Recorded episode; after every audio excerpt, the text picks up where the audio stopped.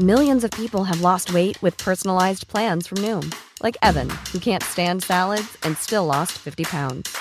Salads, generally, for most people, are the easy button, right?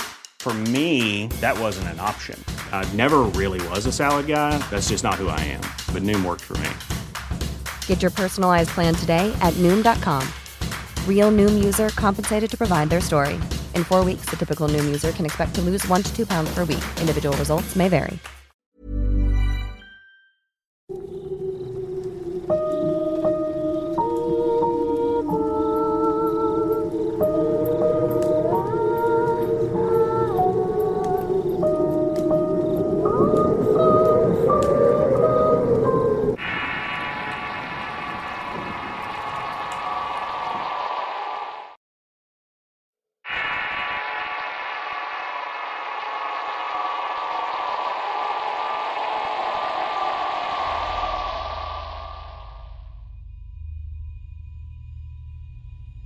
Tengo una historia que pasó en realidad, pero no digo nuestros nombres para que no se entere mi familia.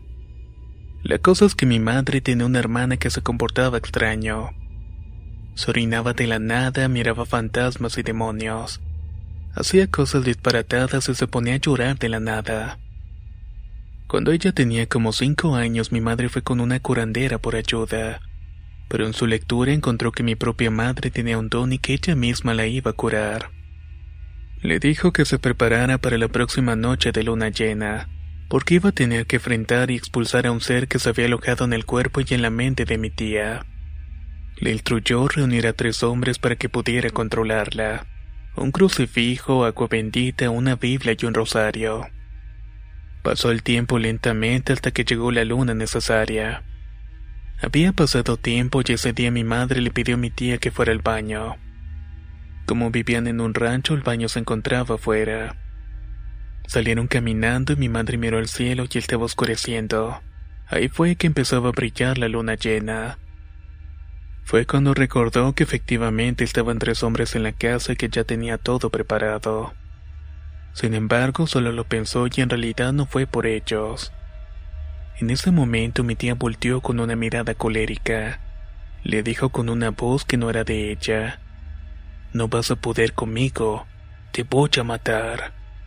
Mi tía se le echó encima y lo único que hizo fue correr dentro de la casa y le dijo a los hombres, agarren la que me quiere matar.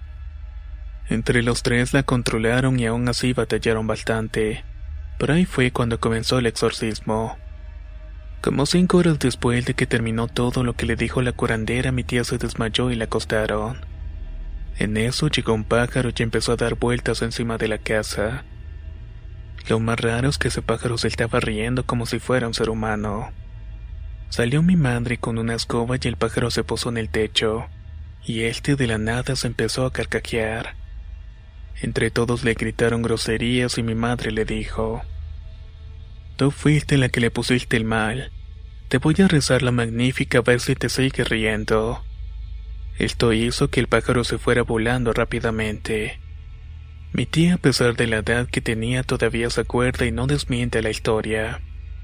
Al otro día ella despertó y desde entonces quedó curada para siempre.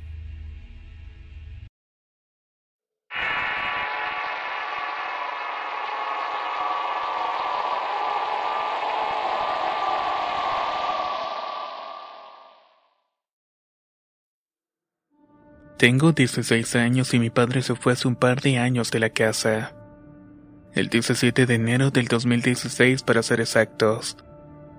Esto fue justamente unos días después de mi cumpleaños. Mi mamá me había contado que era por problemas económicos, que ella había sido la que le había corrido. Pero tanto ella como mi hermano de 11 años estaban muy deprimidos.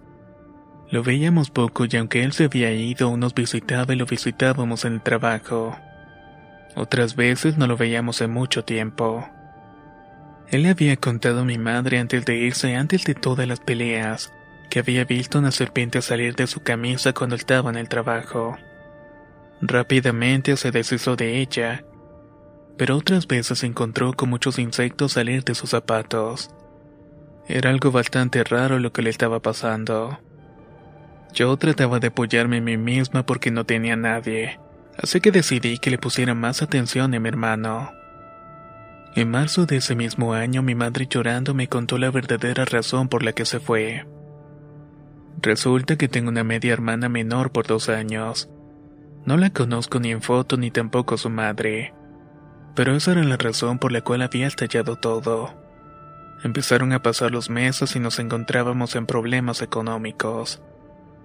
En julio me hicieron una fiesta de 15 años. Decidí ese mes por el clima y vacaciones. Mi papá volvió y estábamos muy felices. Cuando terminó la fiesta nos dirigimos a nuestra casa, y por primera vez en mucho tiempo mi padre durmió con nosotros. Al despertar al día siguiente el cuarto donde tiene la mayor parte de sus cosas amaneció con el piso roto. Se había levantado quedando la superficie en obra gris. Meses después tuve muchos problemas para dormir. El ambiente era demasiado pesado y me consideraba agnóstica, pero hubo un momento en que me sentí como si me estuvieran observando. Ya estaba desesperada, así que tomé mi rosario y dormí con él apretándolo al pecho. El que mi padre estuviera con nosotros nos duró poco. En noviembre empezaron los problemas de vuelta para que en diciembre él decidiera irse por fin pidiera el divorcio. Para ese tiempo escuchaba que abrían las puertas, las tocaban y luego las cerraban de golpe. Un día no aguanté más y me puse a llorar. Estaba en el piso, me entró ansiedad y así estuve hasta que mi madre llegó a la casa y me preguntó qué era lo que estaba pasando. Pero cuando le contaba no lo tomaba muy bien. Me acusaba de mentir y que salía con mis cosas para asustarla y que todo era mentira. Todo esto empezó a agudizarse en el 2018. Él esperó mi cumpleaños para irse de vuelta. Creíamos que mis abuelos paternos ya lo sabían todo, pero no. Les cayó como un balde de agua fría. Después de mucho tiempo dejé de llorar ya cuando todo estaba bien. En ese mismo mes una vecina de mi abuelita materna vino a nuestra casa a bendecirla. Lo hizo junto a su hermano que es un pastor. Somos católicos y ellos cristianos, pero mi madre dice que es el mismo Dios para ambos. Hicieron oraciones fuertes y fue cuando entraron en el cuarto donde estaba la mayor parte de las cosas de mi padre. Que dijeron que había algo malo allí, que el ambiente era demasiado pesado. Empezaron a orar y entraron en llanto. Después de varias horas de rezos y movimientos se fueron agotados. Meses después, en abril, mi madre entró a un grupo de la iglesia donde hacen oraciones de liberación e incluso exorcismos. Le preguntaron sobre la casa y lloraron. Al terminar le dijeron que algo estaba en la casa, que algo estaba ahí pero ya no, que ahora estaríamos mejor y eso es justamente lo que siento. Mi padre aún no vuelve a la casa pero desde las oraciones que nos hicieron estoy más tranquila. Me había estado llenando de manchas en la espalda y pecho por el estrés. Me daban ataques de ansiedad cada vez que me quedaba sola en la casa lo cual odiaba porque siempre me tocaba escuchar cosas o que alguien corría. Lo más curioso es que todo era en el cuarto donde estaban las cosas de mi padre. Sentía que me miraban y tenía ojeras, incluso había estado bastante enferma durante un tiempo. Llevaba cinco meses con gripe y otras cosas que tuvieron que intervenirme con cirugía. Realmente la estábamos pasando muy mal. Mi hermano bajó de calificaciones y mi madre tenía deudas y sin dinero. No sé si alguien nos hizo algo. Sinceramente no tengo idea. Pero eso sí, ya no tengo miedo a nada.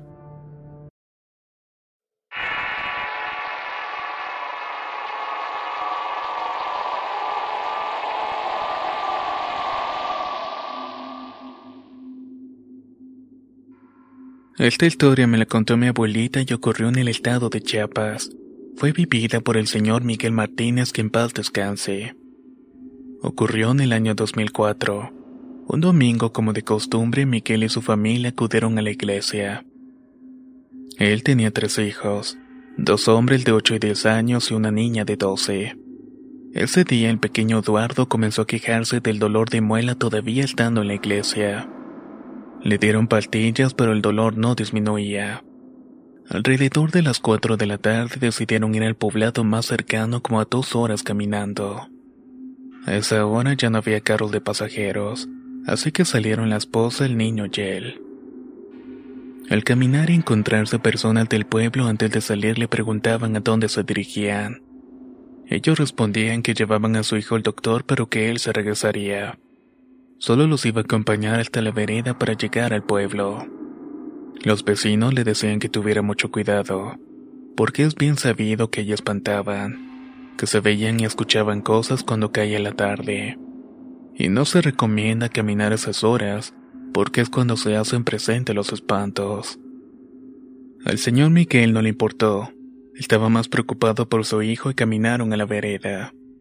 Hasta ahí todo iba bien y no vieron nada extraño. Llegando a ese punto se regresó para que no se le hiciera de noche. Eran las seis de la tarde y le dio dinero a la señora Marina. Le dijo que fueran con cuidado y que el otro día él bajaría al pueblo, porque sus otros dos hijos se quedaron en casa solos. Se despidieron y todo tranquilo. Cada quien comenzó a caminar para su rumbo. Muy de madrugada, mientras Miguel bajaba al pueblo y antes de llegar a la vereda se encontró un señor delgado. Le dio las buenas tardes, el señor extendió la mano diciéndole, Salúdame, ¿por qué ya no me quiere saludar? Al tocar su mano la sintió extremadamente fría. Pareciera que hubieran estado metidas en hielos. Fue ahí cuando el señor le dijo, Mira, mira cómo está esta carretera toda destruida. Sí, le respondió Miguel. Es que ha estado lloviendo bastante. Pero aquel hombre misterioso lo contradijo diciendo, No, este camino yo lo destruí. Yo soy el dueño de todo esto, y así lo he querido yo. Miguel reaccionó en ese momento porque no era normal. Esas palabras eran del demonio. Se despidió como pudo y avanzó como un metro y cuando volteó a ver el señor que bajaba de la montaña había desaparecido. Sin saber cómo, Miguel regresó a su casa y llegó diciendo cosas indecentes a sus dos hijos. Se veía enojado con los ojos rojos y la cara desencajada. Los hijos empezaron a gritar desesperados hasta que por fin algunos familiares llegaron. Y tal parece que lo hicieron justamente a tiempo, ya que vieron a don Miguel perder la cordura porque decía que miraba cosas y hablaba solo. Así pasó toda la tarde hasta que llegó su esposa con su hijo. Pasó semanas en esa condición hasta que los hermanos de una iglesia hicieron reuniones y oraciones para ayudarlo. Pero en cada intento Miguel salía corriendo hacia un arroyo como perdido. Escapaba de su casa cuando lo buscaban, y así estuvo durante varios meses.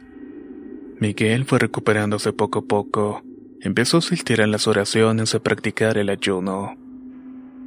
Casi un año después quedó sano y recuperado, y al poco tiempo se mudó del pueblo.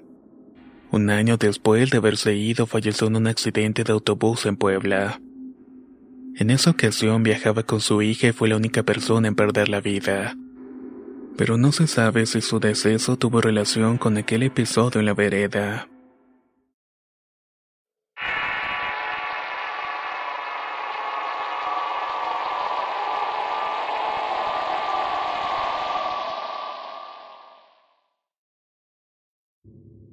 Esto me pasó hace mucho tiempo cuando tenía aproximadamente 17 años.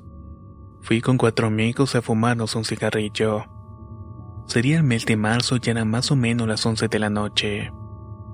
De repente un amigo se puso un poco juguetón y empezó a ponerse pesado. Cuando le dijimos que se calmara se puso más agresivo todavía. Pensamos que era por lo que había fumado, pero al intentar sujetarlo sometió fácilmente a un amigo. Lo terminó tirando al suelo y el resto no podíamos con él. Lo más extraño es que se estaba riendo de una manera macabra. Tomamos distancia hasta que después de un rato se calmó y le pedimos que se fuera. Agarró la onda y se retiró con otro amigo. Nos quedamos los tres, entre ellos a quien había revolcado, y nos fuimos caminando hacia la casa del otro amigo. En el camino empezamos a escuchar muchos ruidos en un terreno baldío. Guardamos silencio y pregunté, ¿escuchan? Parece que están gritando que yo lo mato. Ah, caray, yo escuché que pedían auxilio, dijo otro amigo. Para colmo, el otro había escuchado que un recién nacido estaba llorando. Pensé llamar a la policía o la Cruz Roja, pero decidimos asomarnos. Y ahí fue que vimos a una persona sentada mirando fijamente hacia el monte. Nos lo quedamos viendo y escuchábamos que platicaba, pero no había nadie más. Ni siquiera parecía mover los labios. Nos llenamos de valor y preguntamos, pero inesperadamente uno de mis amigos gritó lleno de ira. ¿Qué madres haces aquí? Seguido escuchamos claramente que alguien preguntaba, ¿quién es? ¿Quién está ahí?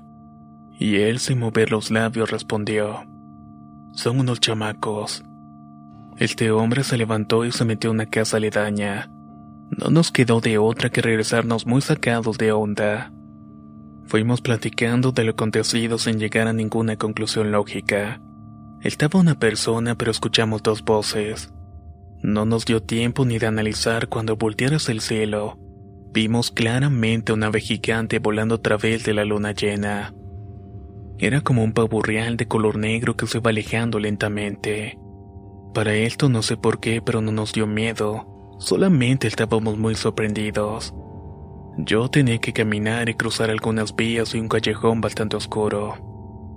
Cuando di los primeros pasos sentí que alguien me estaba observando. Así que al llegar a la vía corrí como nunca lo había hecho. De alguna manera me invadió mucha energía y sabía que no debía voltear. Era como una especie de presentimiento. No paré hasta llegar a mi casa y al entrar creí que todo estaría tranquilo, pero era todo lo contrario. Para ese entonces mi casa tenía techo de lámina, y al entrar a cada paso que daba se iba duplicando. Era como si me estuvieran siguiendo desde arriba. Inmediatamente corrí por una Biblia y la abrí. En ningún momento tuve miedo, pero simplemente tenía la sensación de que alguien estaba ahí conmigo. Me sentía lleno como de una extraña energía. Abrí la Biblia en el Salmo 91 y al leerlo en voz alta mi voz era fuerte. Parecía que no fuera mi voz propia, era una voz con mucha autoridad. No sé si era por el coraje que me daba el hecho de que intentaban hacerme daño, o porque simplemente sentía mucha ira. Después de leer tres veces el salmo me acosté, y después escuché cómo se aventaron un tambo de 200 litros al lado de mi ventana. Luego me quedé profundamente dormido para no saber nada más sobre el asunto.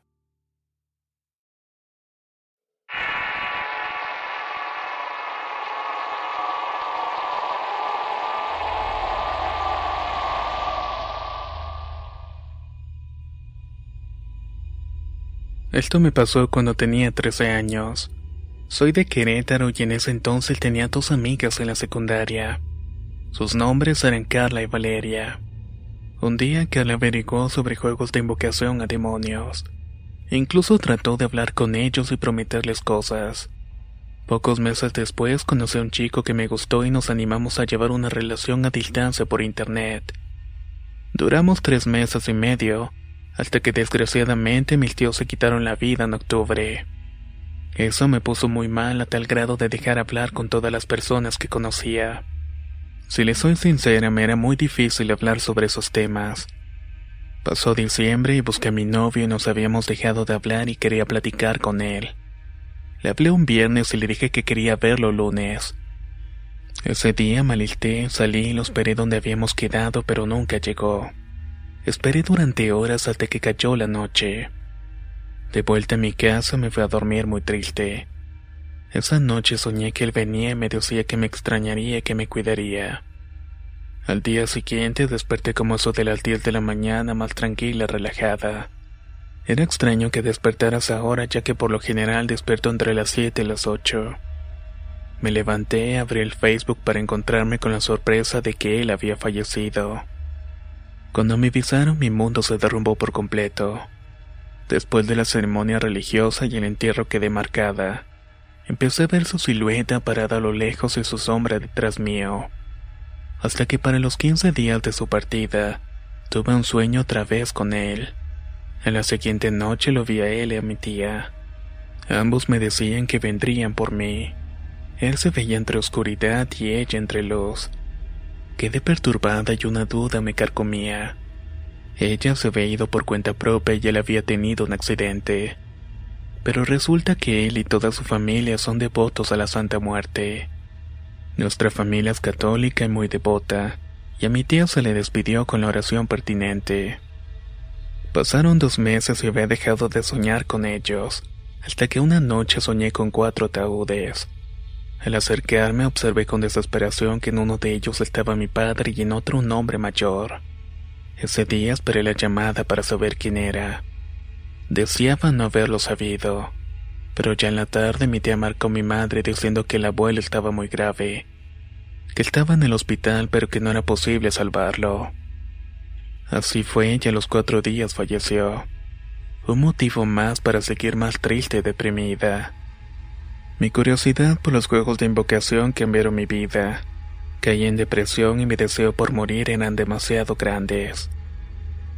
Fue entonces cuando empecé a ver una sombra en mi cuarto. Me susurraba que me quitara la vida y varias voces hablaban en diferentes idiomas. Otras veces veía una persona sentada en mi cuarto. No podía respirar y mucho menos hablar.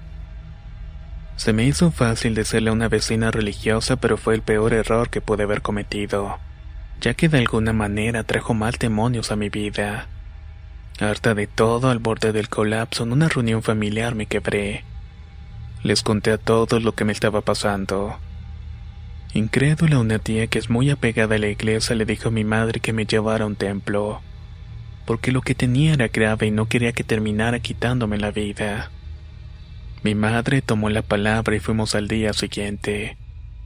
Llegando a la congregación empecé a gritar groserías y a llorar. Pedía gritos que me sacaran de allí. No pudieron hacer nada ese día porque me había resistido por completo. Unos días después una prima me invitó a un retiro.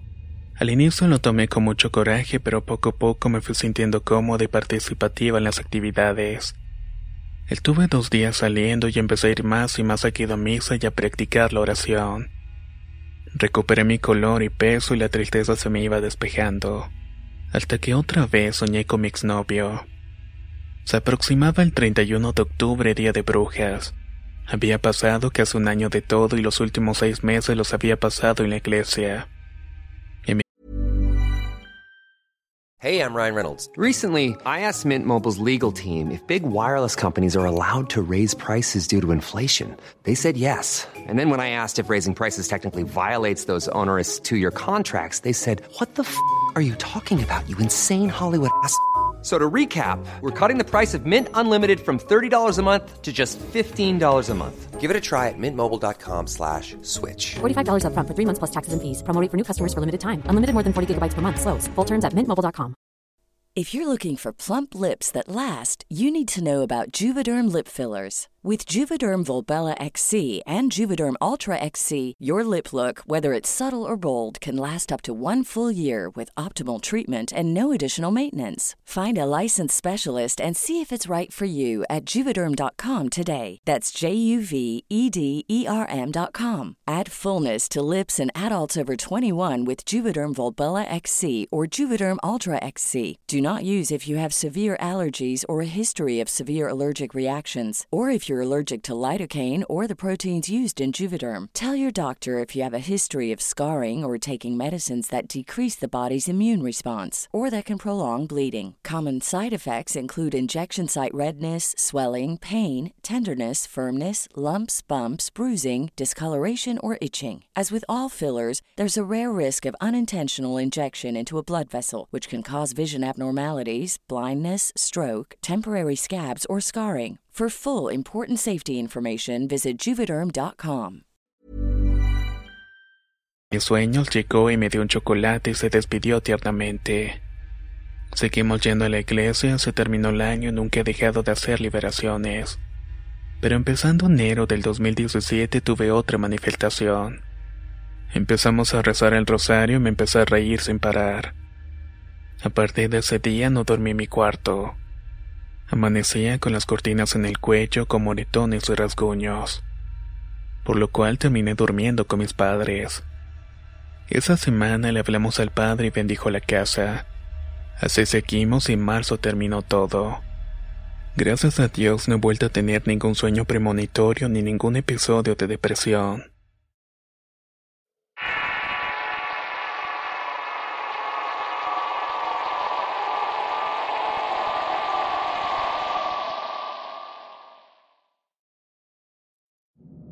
Estuvimos en un retiro espiritual durante las Pascuas.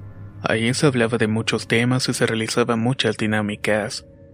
Yo fui servidor de las instalaciones que están muy lejos de la ciudad. Y aunque estábamos acostumbrados a tocar temas fuertes y siempre estuvimos preparados, esto fue algo que nunca predijimos. El seminario fue por el bicentenario de Lagos de Moreno. Pero como estábamos en el Instituto Tecnológico nos encontrábamos desprotegidos, ya que el lugar está rodeado de haciendas y cerros donde antes hubo crímenes. Muy cerca de una carretera donde han atropellado muchas personas. Esa noche nos acompañaban los aullidos de los coyotes. Estábamos haciendo una actividad consistente en postrarse ante Dios nuestro Señor y alabarlo. Se estaba tomando video y todo iba bastante bien, hasta que voltearon la cámara a la imagen del Señor rodeada de cuatro velas. En lugar de verse la imagen se veía en llamas y un rostro desfigurado. Al día siguiente todos hablaban de ello haciendo un clima diferente en los dormitorios. El jueves santo en la tarde estaba la misma fotógrafa, y mientras despertaba miró cómo se movían las maletas. Ese día se tocó otro asunto complicado, en el cual se simula la vida de una mala persona que terminaba muerta. Hicimos una oración al principio y preguntamos por los confesados. Muchos dijeron que estaban confesados y pusimos a rezarlos en cada esquina donde se utiliza el ataúd para dicha dinámica.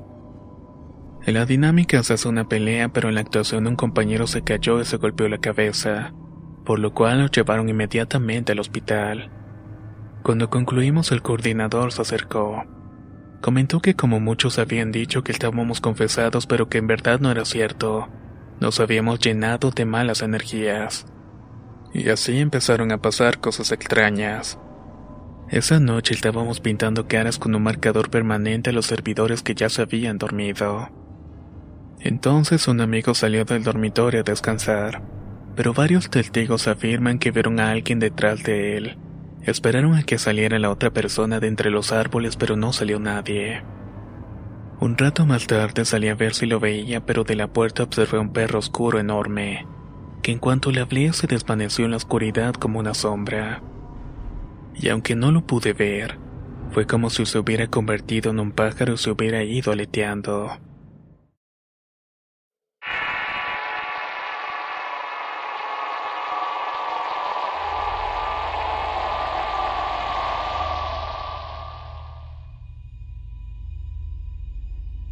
Mi historia comienza en julio del 2017, cuando de la nada me empecé a enfermar.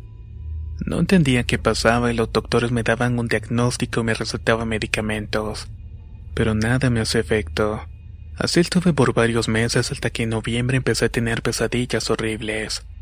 Soñaba que me perseguía una mujer de blanco con un aspecto bastante feo, e incluso llegué a soñar con demonios.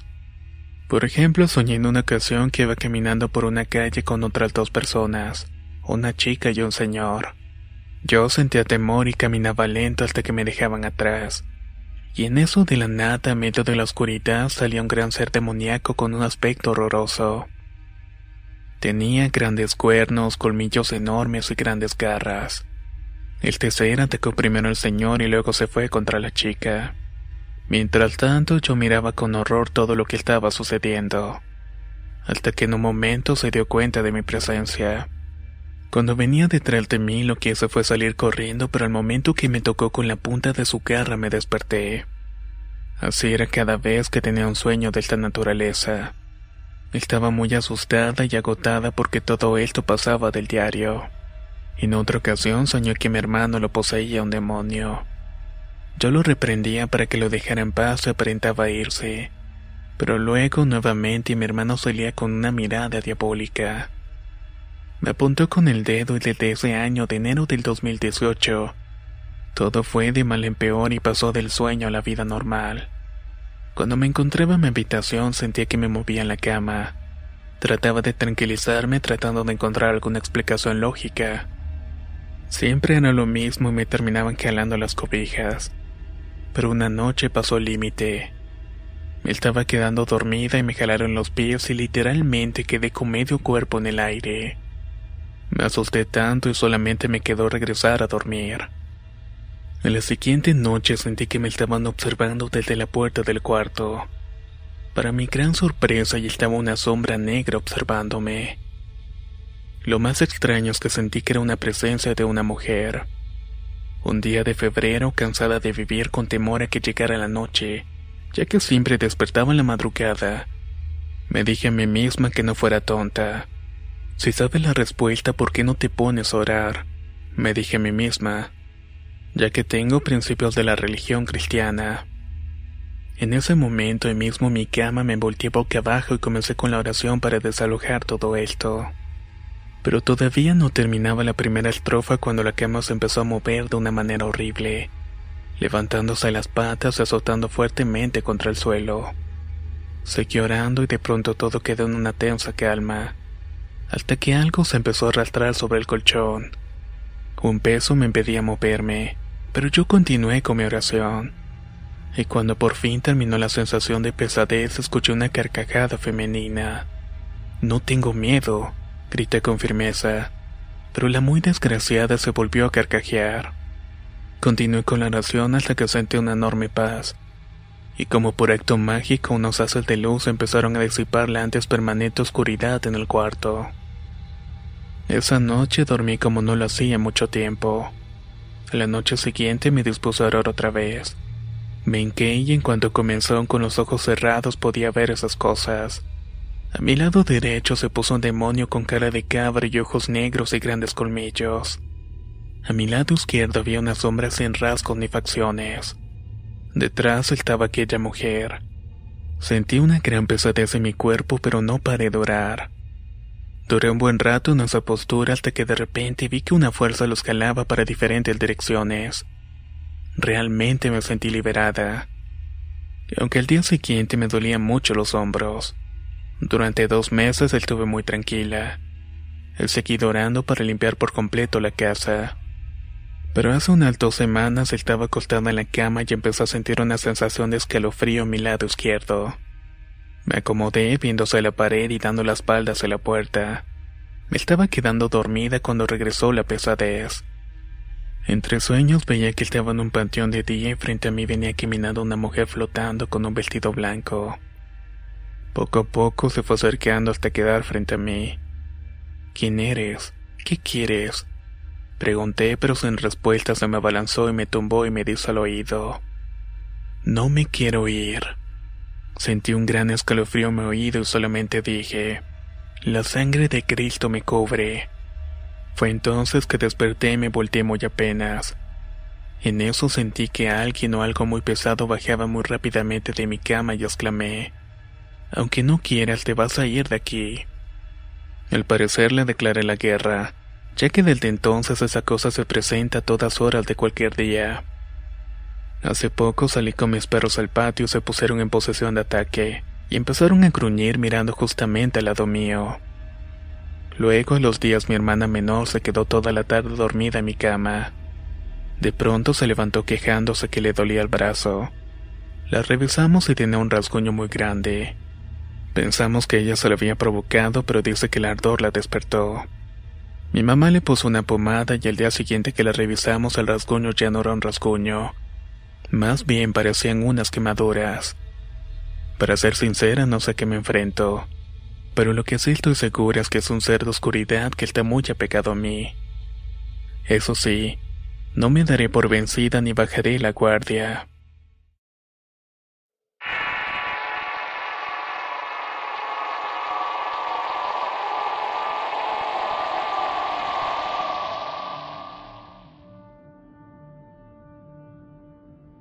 Esto me sucedió en el año 2008. En aquellos años era un muchacho de 18 años muy achicado en la iglesia católica. Desde muy pequeño he tenido experiencias paranormales. Cosas no tan graves como ver sombras, entes o escuchar cosas en la antigua casa donde vivía. Como parte de mi vida en la iglesia participaba con un grupo de jóvenes con los que me reunía para hacer actividades en seminarios y coros.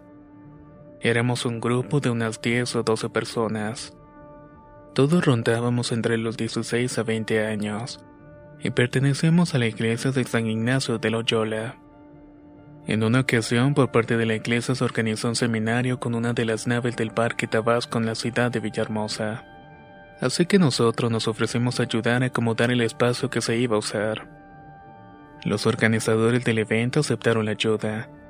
Fuimos durante tres días hasta que un día antes del evento, nosotros propusimos hacer una especie de guardería. Ya que a esos eventos llegaba mucha gente con niños y nosotros pensamos que era una buena idea. Como había mucho trabajo en el día, propusimos irnos desde una noche antes. Íbamos a trabajar y pasar la noche ahí mismo, ya que al día siguiente era el evento. La idea en aquel momento nos pareció fantástica. Veíamos todo eso como una especie de pijamada en vez de trabajo. En fin, llegamos a ese lugar como eso de las 12 de mediodía. Notamos que había una cruz al fondo del local y su enfrente una imagen de la Virgen de Guadalupe de aproximadamente un metro. A los costados había unos jarrones con muchas flores frescas. En el resto del lugar no había nada más que sillas dispuestas para que la gente se quedara frente a la tarima. Como el espacio era muy grande, pensábamos que a un costado por la puerta armaríamos la guardería con triple y madera. La tarde transcurrió normalmente. Para cuando habíamos terminado era de noche, tal vez las ocho o las nueve. Así que nos pusimos a platicar hasta que dieron las doce de la noche. Nos dispusimos a dormir y mientras acomodábamos las almohadas y sábanas en el piso de espacio de la guardería, unos nos acostamos en el piso y otros a platicar de pie. Uno de mis amigos estaba sentado en la mesita de madera, cuando de pronto su previo aviso salió volando hacia un costado y la mesa se rompió por la mitad. Él, muy molesto, se levantó y preguntó quién lo había empujado. Hasta que cayó en cuenta que fuera de la estructura de madera solo estaba él con otro amigo. Al cabo de unos minutos y de no saber la respuesta a este evento, nos propusimos a ir a descansar. Habían pasado tal vez unos 20 minutos cuando uno de mis amigos empezó a convulsionar y a reírse. Hablaba de una forma extraña, como si estuviera haciéndolo entre dientes. No podíamos entender lo que estaba diciendo. Se paró y caminó como si fuera un primate y salió de la guardería. Ahí nos empezó a insultar con una voz cavernosa. Esta vez sí entendíamos lo que decía. Se estaba burlando de nosotros y blasfemaba y nos insultaba. Lo único que pudimos hacer fue ponernos a orar mientras él seguía riéndose. En ese momento otro de mis compañeros sacó agua bendita y se la tiró encima. El amigo que estaba como poseído se abalanzó a rasguñar a quien le había arrojado el agua bendita. Todos salimos a defenderlo y a tratar de separarlos. Era imposible que cinco personas no pudiéramos contenerlo. Y de un momento a otro todos caímos al suelo. En ese instante vimos cómo sus ojos se tornaron rojos y llenos de ira. Una de las chicas nos hizo notar que al fondo del lugar Ahí donde no daba la luz se movían varias sombras como saltando de un lado para otro. La temperatura empezó a descender drásticamente, tanto que nos salía abajo de las bocas. Rápidamente todo se impregnó de un olor a carne rancia, y el lugar que como mencioné antes era un salón cerrado se llenó de moscas. Las flores estaban cubiertas de moscas como si tuvieran un velo. Una de mis compañeras empezó a rezar pero de una manera muy extraña. Parecía que era una burla y así tomó la imagen de la Virgen que estaba en la tarima y comenzó a pasear por todo el sitio. Ella estaba rezando pero al mismo tiempo sonreía de una manera muy macabra. Podría jurar que la Virgen también lo hacía. Era una expresión que nunca voy a olvidar. Ahora al recordarlo me da muchos escalofríos. Mi amigo, quien antes parecía poseído, estaba tirado en el piso y balbuceando palabras que no podíamos entender. Mi otra compañera seguía rezando y paseándose por el lugar. Nosotros rezábamos y le pedíamos a Dios que por favor todo terminara. Después de una hora, como pudimos, saquemos a los dos compañeros del sitio. Decidimos que pasaríamos el resto de la noche fuera. Eso funcionó porque al saquearlos poco a poco fueron volviendo en sí. Todos estábamos cansados y nos preguntábamos si todo lo que había pasado la noche anterior era verdadero. Antes de comenzar el evento llegaron algunas autoridades de la iglesia y el padre de la parroquia a la que pertenecemos. Nosotros le contamos todo lo que había pasado pero nadie nos creyó. Nos dijeron que tal vez solamente nos habíamos sugestionado. Tiempo después me separé de ese grupo y actualmente soy ateo pero no puedo negar que existen energías o cosas que no puedo llegar a explicar de una manera lógica.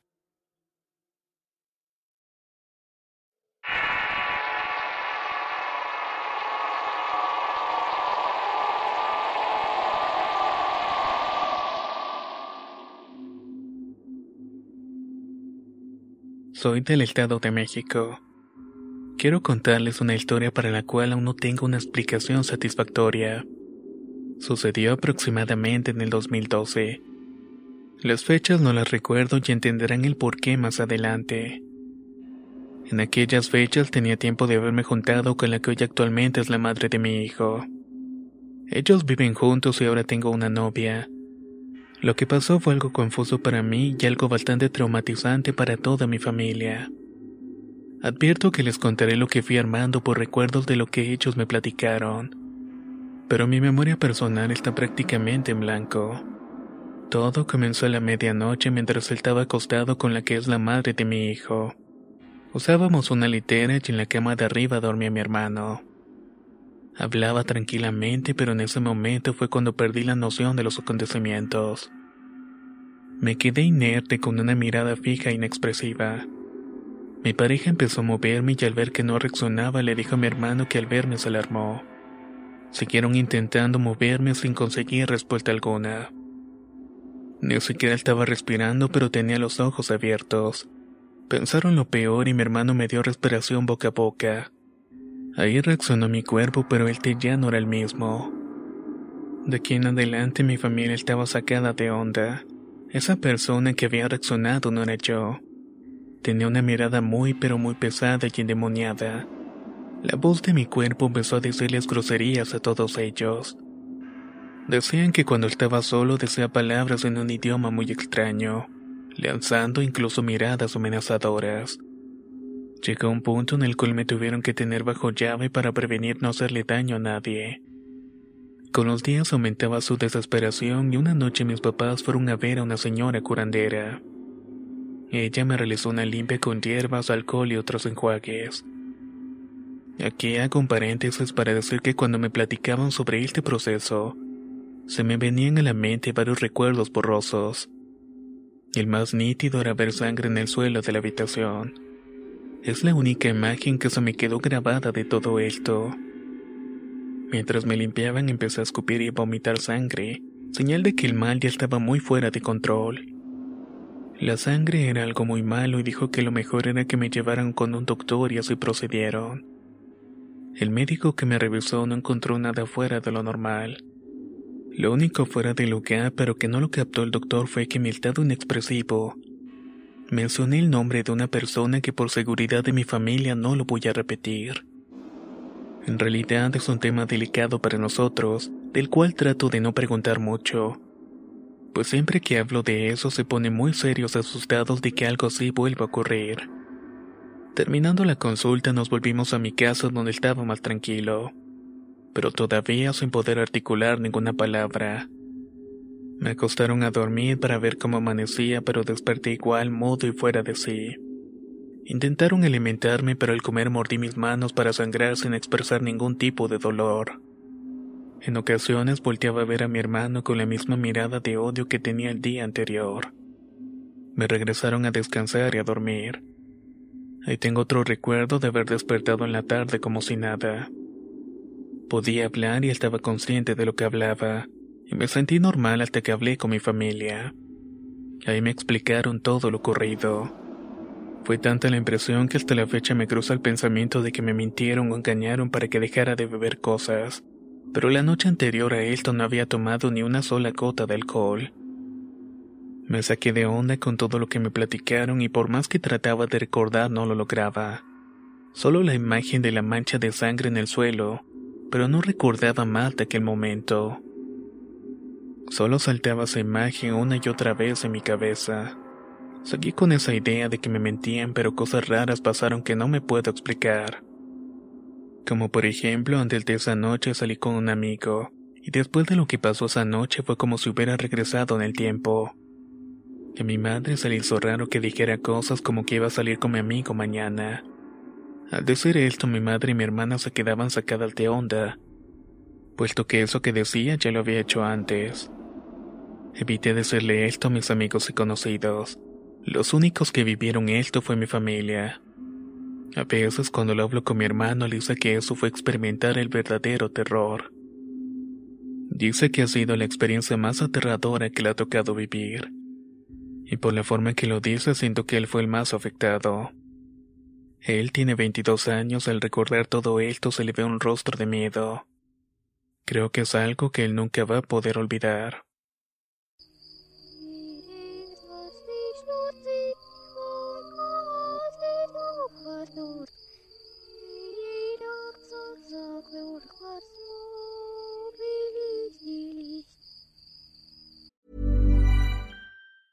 Hi, I'm Daniel, founder of Pretty Litter. Did you know cats tend to hide symptoms of sickness and pain? I learned this the hard way after losing my cat, Gingy. So I created Pretty Litter, a health monitoring litter that helps detect early signs of illness by changing colors, saving you money and potentially your cat's life. Pretty Litter is veterinarian developed, and it's the easiest way to keep tabs on your fur baby's health right at home. Go to prettylitter.com and use code ACAST for 20% off your first order and a free cat toy. Terms and conditions apply. See site for details. Hey, folks, I'm Mark Marin from the WTF Podcast, and this episode is brought to you by Kleenex Ultra Soft Tissues your ally to help tackle your allergy symptoms this season. I love the change of seasons, but nobody loves pollen and all those other things floating in the air that make you sneeze during this nice weather. Kleenex Ultra Soft tissues are hypoallergenic and allergist approved. So fight back against watery eyes and runny noses without worrying about irritating your skin. For this allergy season, grab Kleenex and face allergies head on.